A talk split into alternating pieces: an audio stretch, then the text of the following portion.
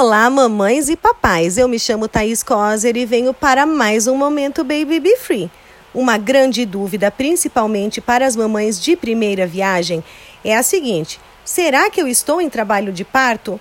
Ai meu Deus, será que já é hora de ir para o hospital? Bom, gente, a ansiedade pela chegada do filho, a pressão da família e o medo de ter algo errado leva milhares de mulheres a procurarem o hospital, muitas vezes antes de realmente estarem em fase ativa de trabalho de parto. Segundo a última orientação mundial, considera-se trabalho de parto ativo com indicação de internação mais de duas contrações a cada 10 minutos, sendo elas regulares e com duração mínima de 45 segundos cada e com dilatação superior a 4 centímetros. Antes disso, provavelmente a gestante está em fase latente, o que pode durar muitas horas.